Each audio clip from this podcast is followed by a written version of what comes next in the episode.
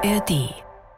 Hallo zusammen. Nicht erschrecken, hier kommt wie Kai aus der Kiste Lauri von Klassik für Klugscheißer mit einer kleinen Ankündigung, bevor es jetzt gleich losgeht mit der neuen Folge. In dieser neuen Folge wird es gehen um klassische Musik und Videogames. Ein Thema, das uns alle wahnsinnig interessiert hat. Wir sind ja alles im Herzen kleine Zocker. Und dann haben wir einfach im Laufe der Folge gemerkt, wir haben so viel zu erzählen darüber. Wir haben uns da so reingenördet, dass es viel zu viel wäre, das alles in eine Folge reinzupacken. Insofern machen wir einfach zwei draus. Freut euch jetzt also auf den ersten Teil von Klassik für Klugscheißer, Videogames und klassische Musik. Viel Spaß dabei. Hört man das eigentlich? Ja, das hört man, das Quietschen auf dem das ist Stuhl. Interessant, dass in einem Podcast-Studio ein derart quietschender Stuhl sitzt, ja steht. Hör auf. Sorry, ich muss mich. Wechsel mal klingt den echt so ein bisschen, bitte. als hätte jemand im Nebenraum was anderes zu tun. Oh Warte mal, ich. Ich, ich wechsle mal den Stuhl, das geht ja so gar nicht. Ja, Sorry, Leute. Stuhlwechsel. Hey, hört mal auf! Geht nach Hause!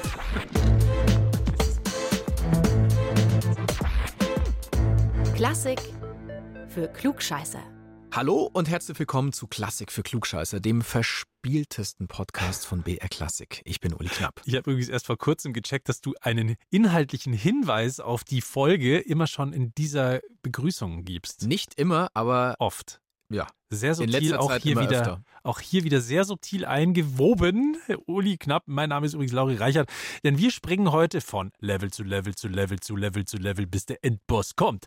Das war meine Materia Voice. Und äh, für dich, Freundchen, ist gleich Game Over. Oh. Oder hast du noch ein extra Leben, Uli? Ra. Ah, Wundervoll. Ach Gott. Super Mario. Da gibt es auf YouTube Zusammenstellungen, wo alle Game Over Sounds von Super Mario drauf sind. Also wirklich die, die halt 100.000 Jahre alt sind bis zu den neueren. Und das war jetzt ein sehr früher, ein sehr, sehr früher. Vom NES oder vom Super NES in dem Fall. In dieser Folge, da zocken wir. Es dreht sich alles ums Gaming, also um Spiele, um Computerspiele, um Videospiele. Und wir gehen natürlich der Frage nach, wie viel Klassik in Games steckt, denn wir sind kein Gaming-Podcast, wir sind ein Podcast für klassische Musik, aber wir stellen ja immer wieder Zusammenhänge her zwischen der Popkultur und der klassischen Musik. In dem Fall ist die Popkultur ganz klar die Videospielkultur, weil die ist riesig. Wäre es jetzt wenig, was da an Klassik in Games steckt, dann wäre diese Folge nie entstanden oder sie wäre gleich vorbei. Oder wir würden sie einfach gar nicht machen, wir genau. würden sie Ja. nie machen. Aber es ist nicht wenig, im Gegenteil. Hast du gezockt, Uli, eigentlich mal? Oder zockst du immer noch? Ich zock nicht mehr, aber ich habe sehr lange sehr viel gezockt. Also ich habe so mit acht ungefähr angefangen. Ich kann es war, es war exakt mit Gab es da schon Computer? Da gab es Computer und da gab es vor allem den ersten Gameboy. Da gab es den Original Ah. Gameboy 1990. Der ist Das ist natürlich krass. im September, ich habe es nachgeschaut, 1990 erschienen und ich habe ihn zu Weihnachten bekommen. Mein Bruder und ich haben einen gemeinsam bekommen, Weihnachten 1990. Ah, Das war echt krass. Also nein, an der Gameboy ist schon das, das Hammerding. Und dann habe ich gezockt von eben ungefähr acht, oder genau acht bis, und das weiß ich jetzt nicht mehr genau, es muss so Anfang 20, Ende 18, 19 oder so gewesen sein. Sagen wir um die 20. Also so lange habe ich gezockt, ich bin damit aufgewachsen. Ich habe mit meinem Bruder gezockt, mit meinen Kumpels und natürlich auch allein. Ja, und dann war wirklich von heute auf morgen einfach Game Over. Keine Credits mehr, kein Continue. Ich habe einfach das Interesse verloren Hm. und irgendwie andere Sachen mehr gemacht. Also zum Beispiel Basketball in echt gespielt, viel, viel mehr in echt und Fußball und eben nicht mehr virtuell und an der Konsole. Wie ist es bei dir? Ja, ich habe auch viel gespielt.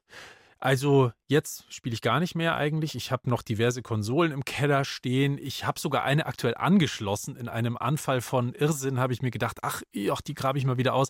Die steht seitdem einfach da rum. Ich spiele einfach nicht. Ich habe keine Zeit. Und wenn ich Zeit hätte, dann habe ich irgendwie doch keinen Bock.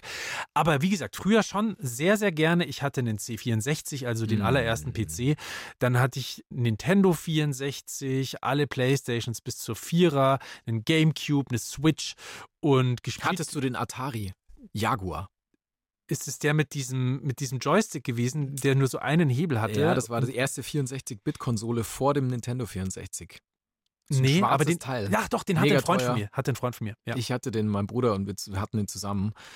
Oh, irres Teil. Aber gab es nur wenige Spiele drauf, hat sich null gelohnt für Atari. Wollte nur kurz was droppen hier. Ich habe immer so gespielt die, die Classics. Mhm. Also auf dem C64 natürlich Winter Games und Summer Games, California Games, wie das alles hieß. Mhm. Dann Sonic the Hedgehog, Super Mario, die ganzen Dinger, Tetris.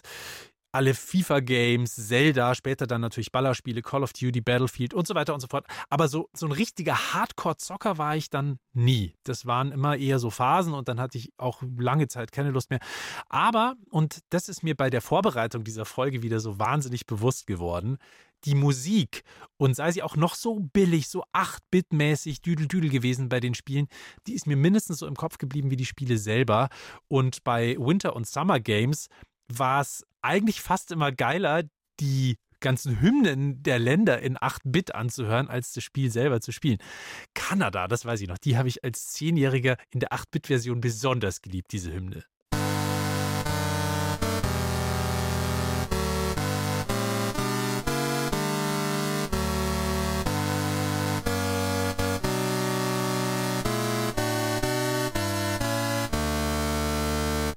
Boah, das klingt ein bisschen so, als würde die Organistin oder der Organist am Sonntagmorgen in der Kirche leicht verkatert mit. Mit dem falschen Register. Ja, genau, mit dem falschen Fuß aufs falsche Register gestiegen sein. Alter Schwede. Also, man steigt auf kein Register, ich weiß schon. Aber wenn man arg betrunken in der Kirche rumhängt, dann kann sowas rauskommen, glaube ich. Ja, Winter Games, Skispringen und so weiter. Ich erinnere mich mhm. auch noch. Ich habe so ganz, ganz frühe Erinnerungen an California Games.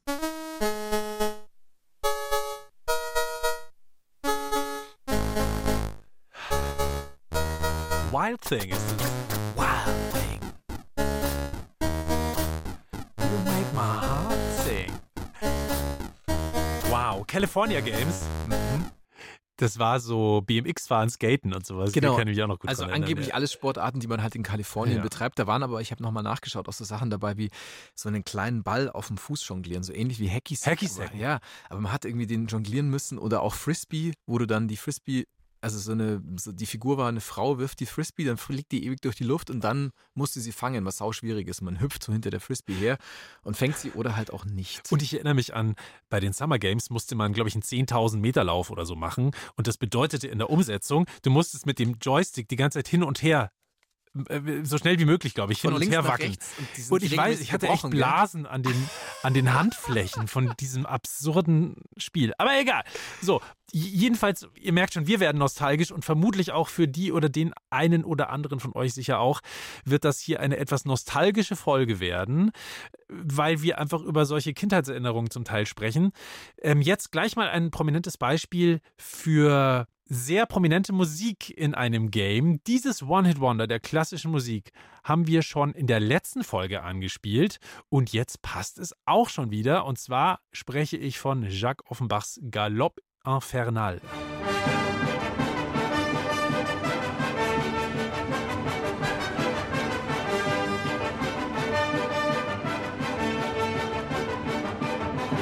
Also logisch, die Melodie, die kennt natürlich jeder. Die Frage ist natürlich, woher kennt man diese Melodie? Das kann natürlich unterschiedlich sein. Aber wenn ihr zum Beispiel einen Gameboy in der Kindheit hattet, so, so wie Uli, wie oder wie ich, ich hatte auch mal irgendwann einen zwischendrin, dann habt ihr sicher nicht alle nur Tetris gezockt, sondern vielleicht auch Super Mario Land. Wer hatte das eigentlich nicht irgendwie zu Hause? Jedenfalls tönt es aus dem unkaputtbaren grauen Ziegelstein so. Und zwar immer dann, wenn Mario gerade einen Stern ergattert hat und unbesiegbar ist für eine Zeit.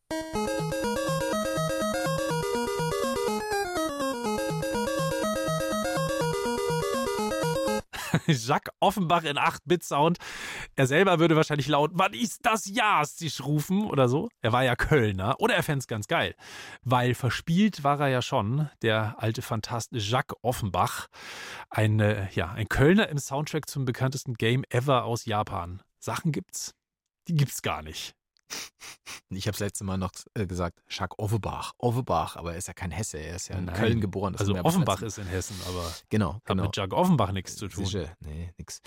Weil wir gerade kurz schon Tetris angerissen haben, ich habe da mal was mitgebracht. Pass auf, hier. Nein, ich muss das kurz beschreiben, was du da. Das ist ja Wahnsinn.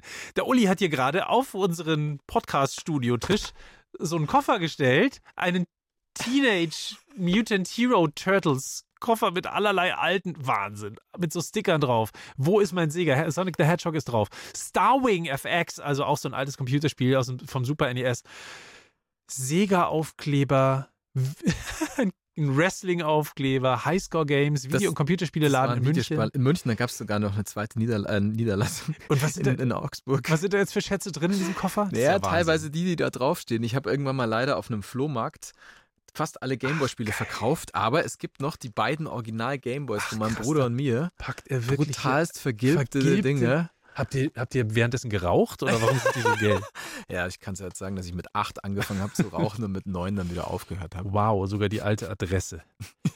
Wahnsinn. Also das ist wirklich ein Relikt aus einer vergangenen Zeit, das ich hier in Händen halten darf, ganz hab's bei meinen kurz. Eltern neulich Das abgeholt. ist so süß. Hier steht sogar noch in so einer Kinderschrift mit, mit einem Kugelschreiber draufgeschrieben, Our Game Boy Set. Mein Gott, ihr wart schon süße Knaben. Ja, wir waren Süßis. Und deswegen, ich habe getestet, einer der beiden Gameboys funktioniert auch noch, der andere nicht mehr. Dann habe ich Batterien eingelegt, vier Stück müssen da rein, so dicke. Und dann macht man das wieder zu. Dann kommt dieses Game hinten rein. Ja. Zack.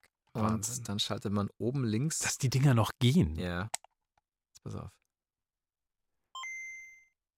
Ach, danke, dass ich das nochmal miterleben darf. Ich werde wieder Kind. Ich habe das, glaube ich, wirklich seit meiner Kindheit nicht mehr weder in den Händen gehalten noch gehört. Ist ja fantastisch. Tetris. Ein Player oder zwei Player? Jetzt können wir leider nur ein Player machen. Kann man auswählen. Und da hast du schon die Mucke. Oh Gott. Und los geht's.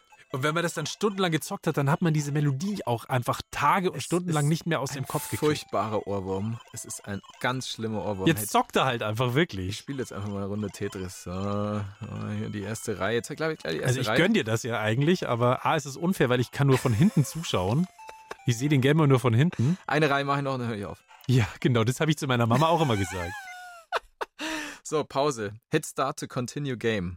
Mega Habe ich gut. damals noch nicht verstanden, weil ich da noch kein Englisch Ah, konnte. wenn wir hiermit durch sind, dann spielen wir eine Runde. ich habe auch das Link-Dialogkabel ja, dabei. Wahnsinn, da können wir die zusammenhängen. Ja, aber der andere funktioniert ja leider nicht mehr. Ja, also damit hat der Uli wirklich eindrucksvoll bewiesen, er ist ein, ein Gamer der ersten Stunde. Ich habe nämlich auch Spiele äh, mit japanischer Importe und so weiter. Also ich mein Bruder und ich, wir waren wirklich krass into it und mein, unsere Eltern haben viel Geld dafür gelatzt, muss man im Nachhinein sagen. Völlig krass.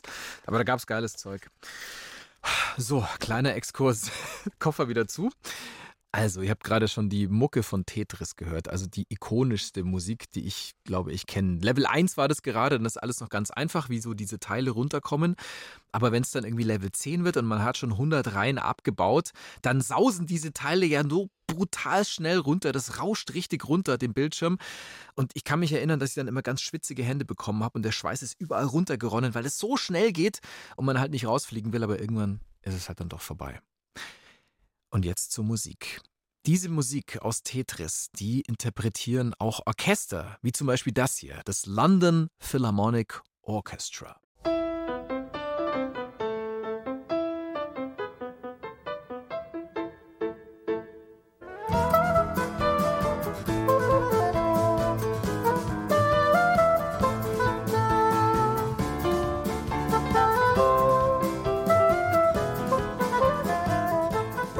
Es hat wirklich auch. Ich habe mir damals schon immer gedacht, es klingt wie so ein russisches Volkslied oder so. Ganz, Absolut. ganz tolle Melodie. Tetris ist jetzt nicht das einzige Videospiel, das Orchester aus aller Welt spielen. Ah, dazu kommen wir gleich. Da haben wir noch viel mehr Beispiele. Ganz kurz, es gibt durchaus so, wie soll man sagen, ähm, Gemeinsamkeiten, wenn es um Zocken, also Videospiele spielen geht und Musikinstrumente spielen.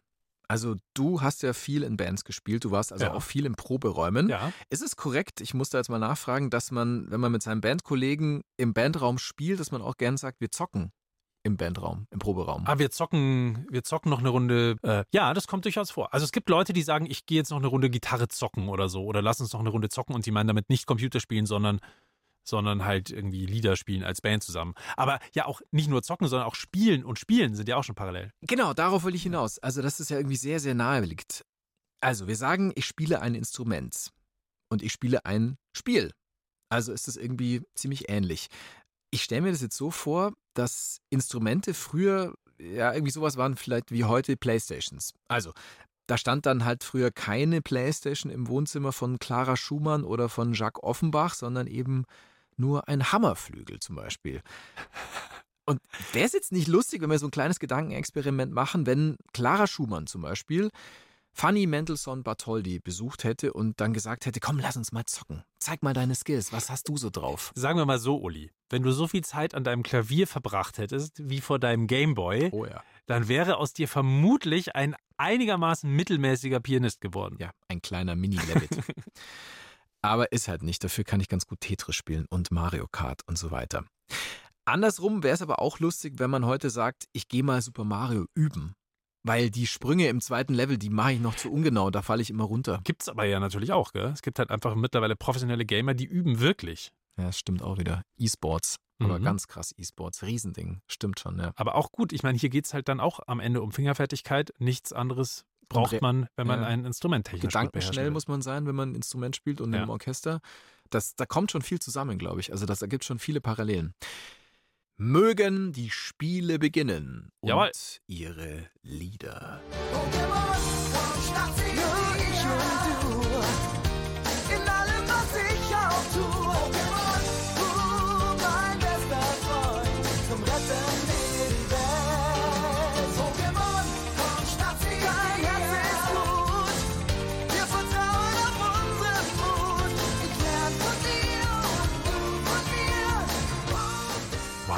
Ich muss ja wirklich eine Bildungslücke offenbaren. Ich habe keine Ahnung von Pokémon. Ich habe weder jemals ein Spiel gespielt, noch weiß ich eigentlich, was es ist. Oh, Also ich weiß, dass das so ein japanisches Phänomen ist. Popkulturell viele Kinder spielen es gerne und man kann das irgendwie mit so Karten spielen. zum Beispiel. Ja. Aber ich habe echt keine Ahnung davon. mhm. Deswegen Ja. kenne ich auch das Lied nicht. Also das Lied ist mir ehrlicherweise auch, habe ich damals nicht mitbekommen, sagen wir es mal so. Aber Pokémon ist halt einfach extrem groß geworden. Kennen wir, glaube ich, in irgendeiner Form dann doch alle. Später dann natürlich Pokémon Go, wo Menschen mit dem Handy rumlaufen und nach Pokémon suchen. Stimmt, das habe ich sogar mal ausprobiert, dieses äh, Genau. Augmented Reality Spiel. Genau, das war dann 2016, Genau. da kann ich mich noch dran erinnern. Und dann gab es immer wieder verschiedene andere Versionen. Und auch von der Musik gab es natürlich andere Versionen. Das hier ist die Anime-Version. So klang Pokémon.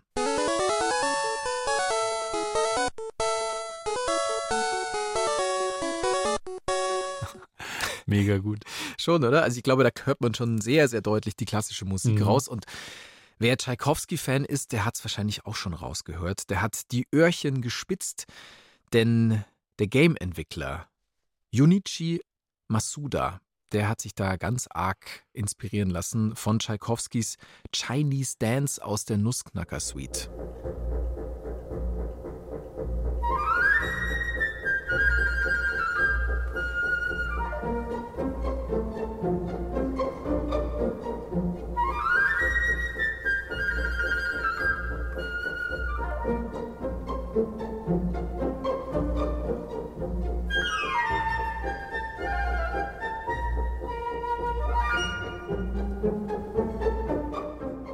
Berliner Philharmoniker waren es übrigens unter der Leitung von damals Sir Simon Rattle.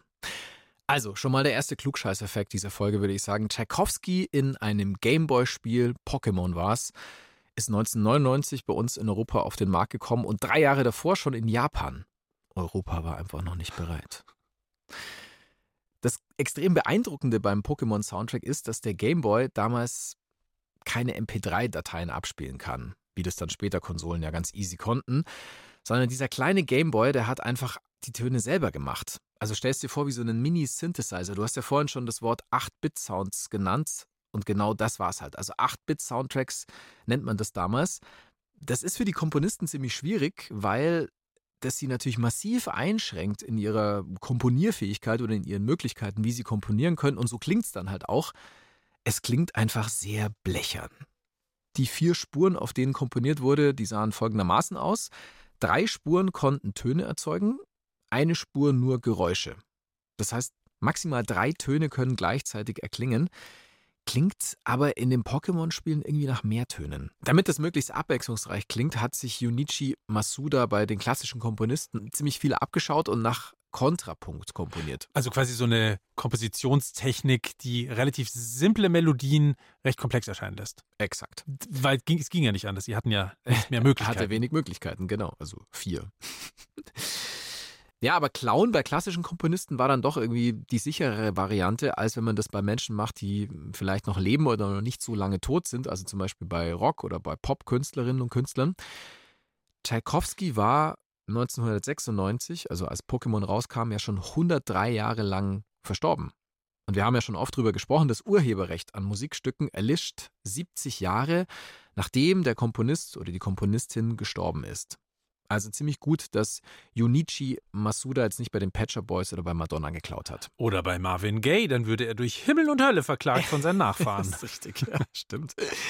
So, und damit wir alle hören, wie gut diese Stücke auch fürs Orchester funktionieren, kommt hier ein kleiner Ausschnitt aus einer Interpretation des japanischen Symphonic Gamers Orchestra.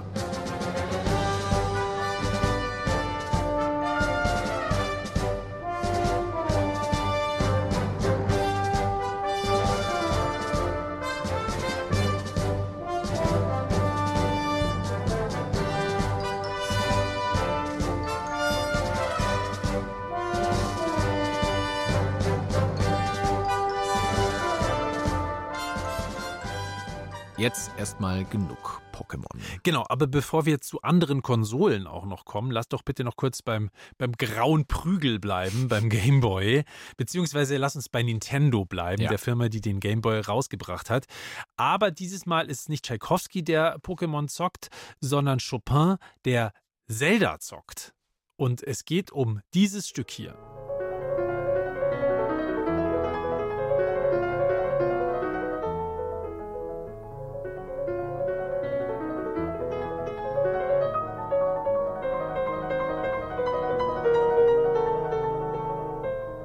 Haben es vielleicht bereits gewusst. Das ist die Fantasie Impromptu in äh, C-Moll von Chopin. Frederik Chopin. Von Frédéric Chopin. Frédéric Chopin, wunderschönes Stück. Und dieses Stück erklingt bei einem anderen Klassiker der Spielezunft, bei Zelda nämlich. Und zwar im Teil A Link to the Past. Das ist Anfang der 90er für das Super Nintendo rausgekommen. Ihr erinnert euch vielleicht, äh, wenn ihr auch so alte Knochen und Knöchinnen seid wie wir, dann habt ihr das nämlich auch gespielt. Und dieses Teil hier auch gehört.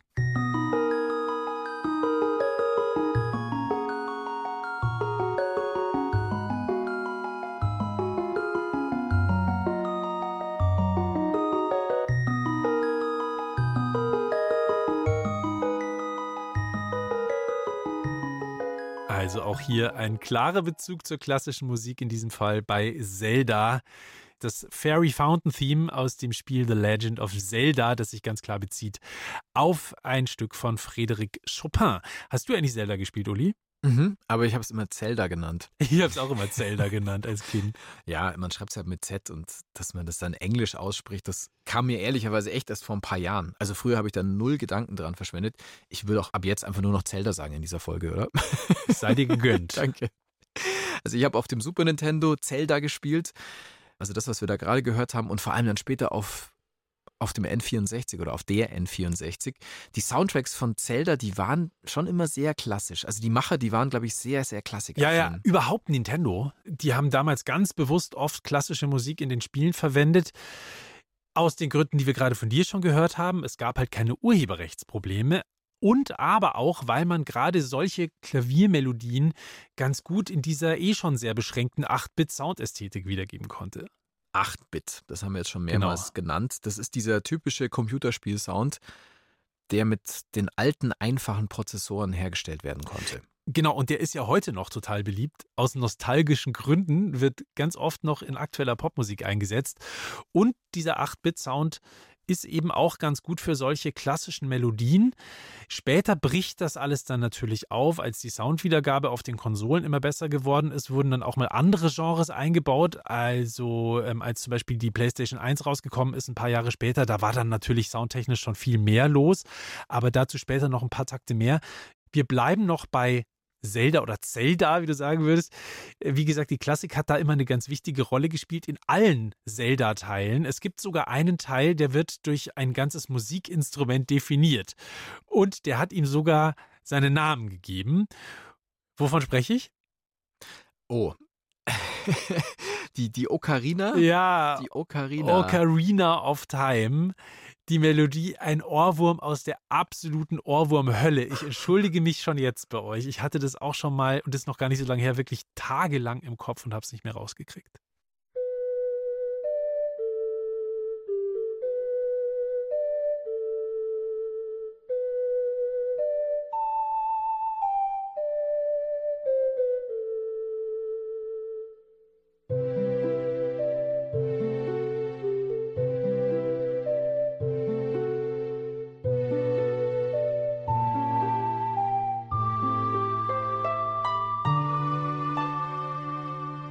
Also im Spiel, da spielt die Ocarina als Instrument auch eine ganz, ganz wichtige Rolle. Da muss man ja mit seinem Charakter, mit dem Link, auch auf der Ocarina spielen, um weiterzukommen. So bestimmte Tastenkombinationen, die dann jeweils für bestimmte Töne stehen. Und äh, da wären wir auch wieder bei der Parallele zwischen Zocken und ein Instrument spielen. Und eigentlich hatte ich vor, und jetzt kommt mein Siebhirn wieder zum Tragen. Eigentlich hatte ich vor, eine Ocarina mitzubringen. Ich habe nämlich eine zu Hause. Oh. Aber ich habe sie vergessen. Du hast sie zu Sonst Hause. hätte ich, ich habe sie zu Hause und ich bin heute nicht zu Hause. Und insofern kann ich dir leider auch nicht vorspielen, was ich damals bereits in jungen Jahren vom Spiel Zelda Ocarina of Time gelernt habe. Dann bauen wir Vielleicht hole ich die Ocarina trotzdem mal irgendwann rein in den, in den Podcast. Okay. Jetzt haben wir einige Originale der Klassik gehört, aber auch schon die ganz großen Orchester der Welt. Die haben bewiesen, dass die Gaming-Soundtracks, naja, für sich stehen. Also die funktionieren für sich als Musik. Und zwar auf klassischen Instrumenten. Ohne dass man dazu ein Spiel vor sich sehen muss. Ganz genau. Also man braucht nicht im Hintergrund irgendwie jetzt Zelda ablaufen zu sehen oder Super Mario rumhüpfen oder Tetris-Balken, die sich da rumbiegen und Reihen bilden und weg sind. Nee, nee. Also wir gehen ins Jahr 1987. Da gibt es das erste Konzert in der Suntory Hall in Tokio mit dem Tokyo Strings Ensemble. Das war das sogenannte Family Concert von Koichi Sugiyama.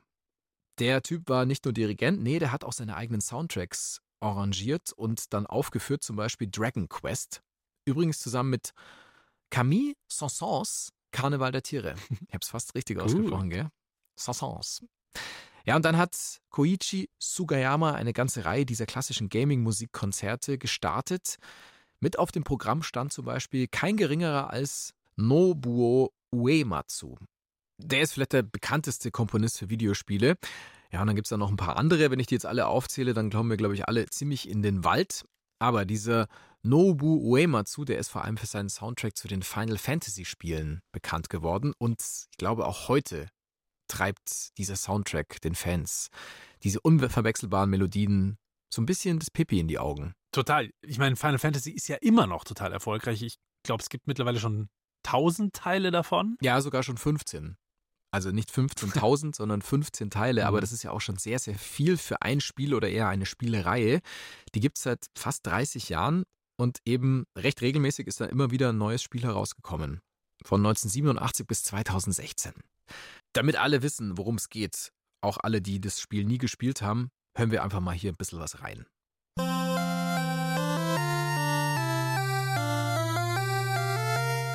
Also, das ist das Main Theme von Final Fantasy.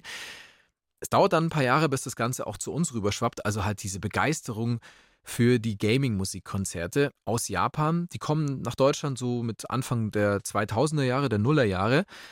Ja, die vielleicht erfolgreichste Konzertreihe, in der wird Final Fantasy gespielt, das war die Reihe Final Symphony.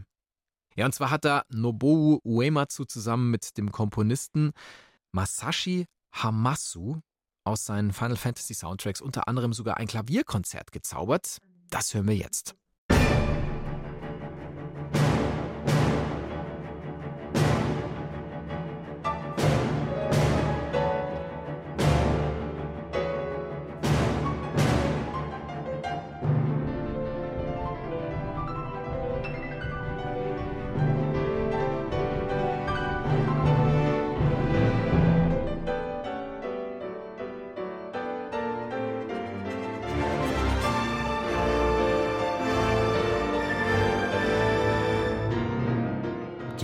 Oder? Wow. Das ist schon geil. Wie wird hingehen? Das Ganze ist übrigens in Deutschland uraufgeführt worden, in Wuppertal. Wo sonst? Wo sonst? Bevor es dann unter anderem in London, in den USA und in China, ja und in sämtlichen Klassikcharts Erfolge feiert. Krass. Aber ich finde natürlich, dass sich die Soundtracks von Uematsu auch ganz gut eignen für solche Späße. Weil es einfach wahnsinnig eingängige Melodien sind. Also Uematsus Musik, die ist beeinflusst von den großen Filmkomponisten, wie zum Beispiel John Williams, aber eben auch von klassischen Komponisten wie Bach, Chopin oder Ravel. Aber dazu dann auch wieder von Jazz, von Pop, von Rock und von keltischer Musik.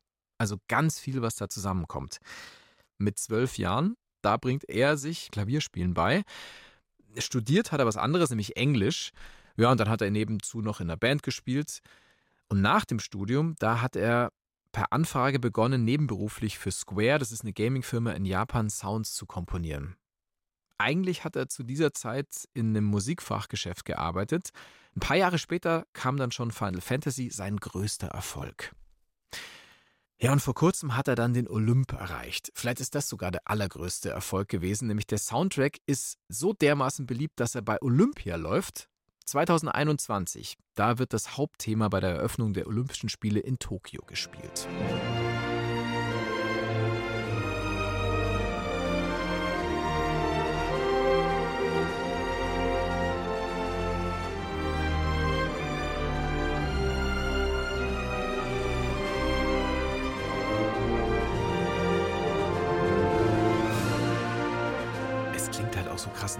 Eröffnungsfeier. Wahnsinn. Jetzt hätte das dafür komponiert. Ja, ja, also ist, ich glaube, alles, was wir seitdem gehört haben auf irgendwelchen Eröffnungsfeiern, vielleicht von der Kegel-WM oder der Curling-WM oder der Snooker-WM oder wie auch immer, hat sich daran orientiert. Genau, und Aber mit dem Sound, ganz ehrlich, da wäre auch die lokale Taubenzüchter Wettbewerbsveranstaltung noch irgendwie zu einem glamourösen Event geworden. sollte man halt einfach mal machen. Mhm. Wenn zum Beispiel die Schrebergartenkolonie Ja. Wasser anmacht, also im April oder so endlich startet, dann sollen sie sowas mal spielen. Was glaubst du, was da abgeht? Wie geil das ist, wenn die Kommt Leute das dann Wasser nicht nur aus den Schläuchen. Oh Gott, ja, da fließen Tränen. Ja. Ich stelle es mir glamourös vor. Fantastisch. Jetzt würde mich schon mal interessieren. Das waren ja jetzt alles Arrangements für Orchester. Mhm. Lauri, du bist doch so ein krasses Brain. Wann Das kam noch nicht denn jemand zu mir gesagt. der, Ja, dann hörst du es jetzt zum ersten Mal Danke, von Pinky an den Brain. Wann kam denn der erste Soundtrack für Spiele mit originalen Einspielungen von einem Orchester heraus? Danke für die Frage, Ulrich. Ja, die bitte ich dir natürlich sehr gerne Als wäre beantworte. es abgesprochen. Also zuallererst mal muss man sagen, die Musik eines Spiels ist natürlich immer nur so gut wie die Technik. Hm. Also was die Konsole technisch so drauf hat. Der Game Boy, das haben wir vorhin ja schon gesagt, der konnte halt nur Chiptunes oder 8-Bit-Musik abspielen. Aber so wie die Grafik über die Jahre immer besser geworden ist, ist halt auch der Sound immer besser geworden. Und so Anfang der 90er Jahre, 93, 94 rum, da ist die fünfte Generation von Spielekonsolen auf den Markt gekommen. Also PS1 und Konsorten, die hatten dann schon 3D-Grafikchips drin und die hatten CDs als Speichermedium und da war es dann auch das erste Mal möglich, Musik zu verwenden, die von einem echten Orchester eingespielt worden ist, weil man Mhm. hatte ja jetzt mit der CD einfach auch die Speicherkapazität. Das erste Spiel, das sowas gemacht hat, das war Dark Wizard, muss man jetzt nicht kennen, es war ein Spiel für Sega CD. Sega CD war im Prinzip so eine CD-ROM-Laufwerkserweiterung für das Sega Mega Drive. Ach, krass. Ich hatte das Sega Mega Drive auch zu Hause. Das lief ja eigentlich mit so Plastikklötzen, die man da so reingehämmert hat. Ich glaube, man hat sie Module genannt ja, oder Module, so. genau, Module. Also da gab es oben einen Schlitz und dann hat man so BAM irgendwie Mhm. oben drauf gehauen und hat dieses Ding da reingesteckt. Aber mit Sega CD konnte man jetzt eben auch CD-ROMs spielen.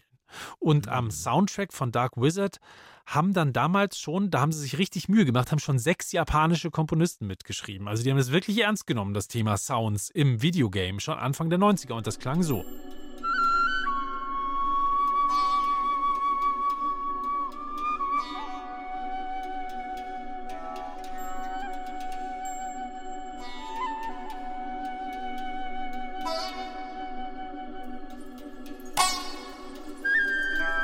Und um der Vollständigkeit die Ehre zu geben, zähle ich jetzt sämtliche Namen der Komponisten auf und die ihrer Vorfahren der ersten sechs Generationen.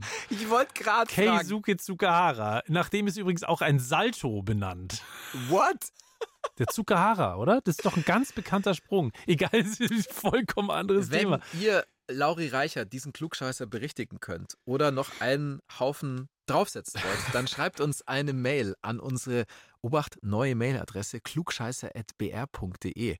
Es wird alles einfacher. Ihr könnt aber auch an die alte Adresse mit den ganz vielen S drin schreiben. Kommt auch an. Wir lassen es umleiten. Aber hey, die E-Mail-Adresse ist noch einfacher. klugscheißer mit doppel S at br.de.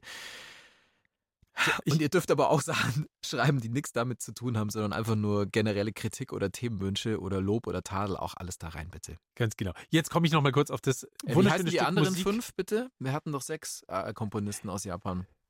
War da nicht auch Sakio Ogawa dabei? Da war Saki Ogawa dabei, ja, Ja. stimmt. Aber auch Der- Masaru Setsumaru, der war doch auch dabei, oder? Genau, die beiden sind Cousins zweiten Grades, das wissen die allerwenigsten.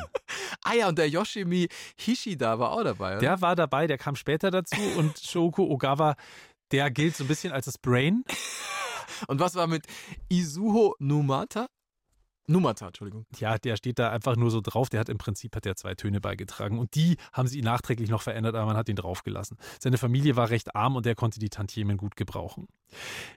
Wir kommen nochmal kurz zurück auf dieses wirklich sehr schöne Stück Musik, das wir da gerade gehört haben. Wie gesagt, eins der ersten oder das erste Stück, das dann wirklich als Orchesterversion der Soundtrack eines Computergames war für das Sega Mega Drive, damals Anfang der 90er Jahre. Dark Wizard Symphony Opening Light and Darkness, so heißt das Stück in seiner vollen Pracht.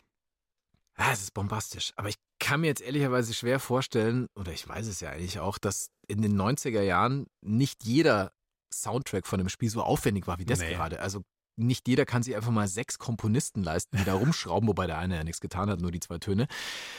Also mir fallen ehrlicherweise ganz andere Spiele ein, die viel, viel weniger aufwendig Klar. waren. Nein, nein, das stimmt schon. So richtig etabliert haben sich dann High-End-Soundtracks bei Spielen viel später, ungefähr zehn Jahre später, um die Jahrtausendwende, weil klar, die Spielkonsolen und auch die PCs sind generell immer besser geworden. Das Internet ist immer schneller geworden, ja auch so ein wichtiger Aspekt.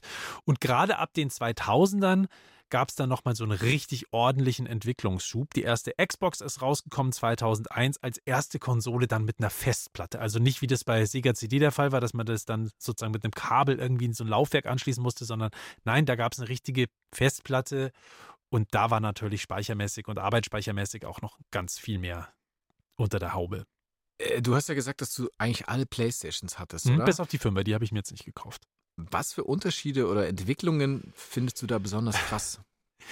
Ja, ich weiß nicht, wie es dir ging, aber irgendwie hat man ja immer gedacht, wenn man das neueste Teil hatte, okay, krasser Mhm. geht's nicht. Ja. Wir sind am Ende der Evolution angekommen. Die Grafik, Genau. der Sound, da waren am Anfang vor allem die Sprünge wirklich brutal. Mhm. Also wir haben es ja gerade gehört, soundmäßig, was dann da plötzlich war ein ganzes Orchester drauf Mhm. auf dem Soundtrack und davor hat es Doodle Doodle Du in 8-Bit-Qualität gemacht. Ja. Diddle, Und- diddle, diddle, diddle, diddle. Und nachdem am Anfang die Sprünge natürlich grafisch auch wahnsinnig waren, wurden es dann eher so die Feinheiten, fand ich. Also die Sachen haben schon wahnsinnig gut ausgesehen. Irgendwann hat man sich gedacht, es geht fast nicht mehr besser, aber dann waren das dann so unterschwellige Verbesserungen, flüssigere Bewegungen, Schatten, winzige Details wie Haare, wo dann irgendwie jedes einzelne Haar von irgendeinem Tier animiert war, Blätter von Bäumen, die sich einzeln unterschiedlich im Wind bewegt haben. Publikum bei Sportveranstaltungen, auch ein ganz wichtiges Ding. Sah vorher aus, als würdest du vor 20.000 Pappmaché-Figuren spielen. Und Oder plötzlich haben die sich auch noch einzeln, genau, auch noch einzeln bewegt. Und natürlich aber auch inhaltlich, also die Stories, die sind immer komplexer geworden. Mit Soundtrack teilweise, der dann zu den einzelnen Szenen gepasst hat, der auf deine Bewegungen abgestimmt war und so. Also da hat sich nochmal extrem viel getan. Und klar, die Musik, das waren dann immer mehr eher Filmmusik-Scores, kann man sagen. Also Games-Soundtracks waren dann von Filmmusik-Scores nicht mehr wirklich zu unterscheiden. Und es schreiben ja mittlerweile Filmmusikkomponisten ganz selbstverständlich auch Scores für Spiele. Der Filmkomponist schlechthin Hans Zimmer, der hat ja mal die Musik für einen Call of Duty-Teil sogar geschrieben, also für den Ego-Shooter-Blockbuster überhaupt. Aber irgendwie ist es ja auch logisch, dass auch solche großen Namen da mittlerweile mitmischen, weil im Games-Markt mittlerweile so viel Geld steckt, das ist unvorstellbar. Der Markt ist mittlerweile größer als der von Film- und Musikindustrie zusammengenommen. Wow. Also kannst du dir vorstellen, von was für Summen wir da sprechen. Wow. Größer als Musik- und Filmindustrie zusammen. Zusammen. Die Games. Wow.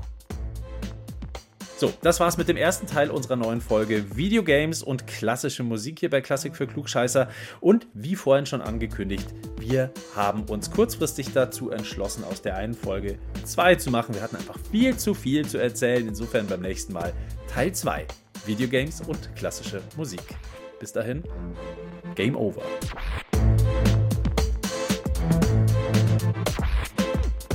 Klassik für Klugscheißer.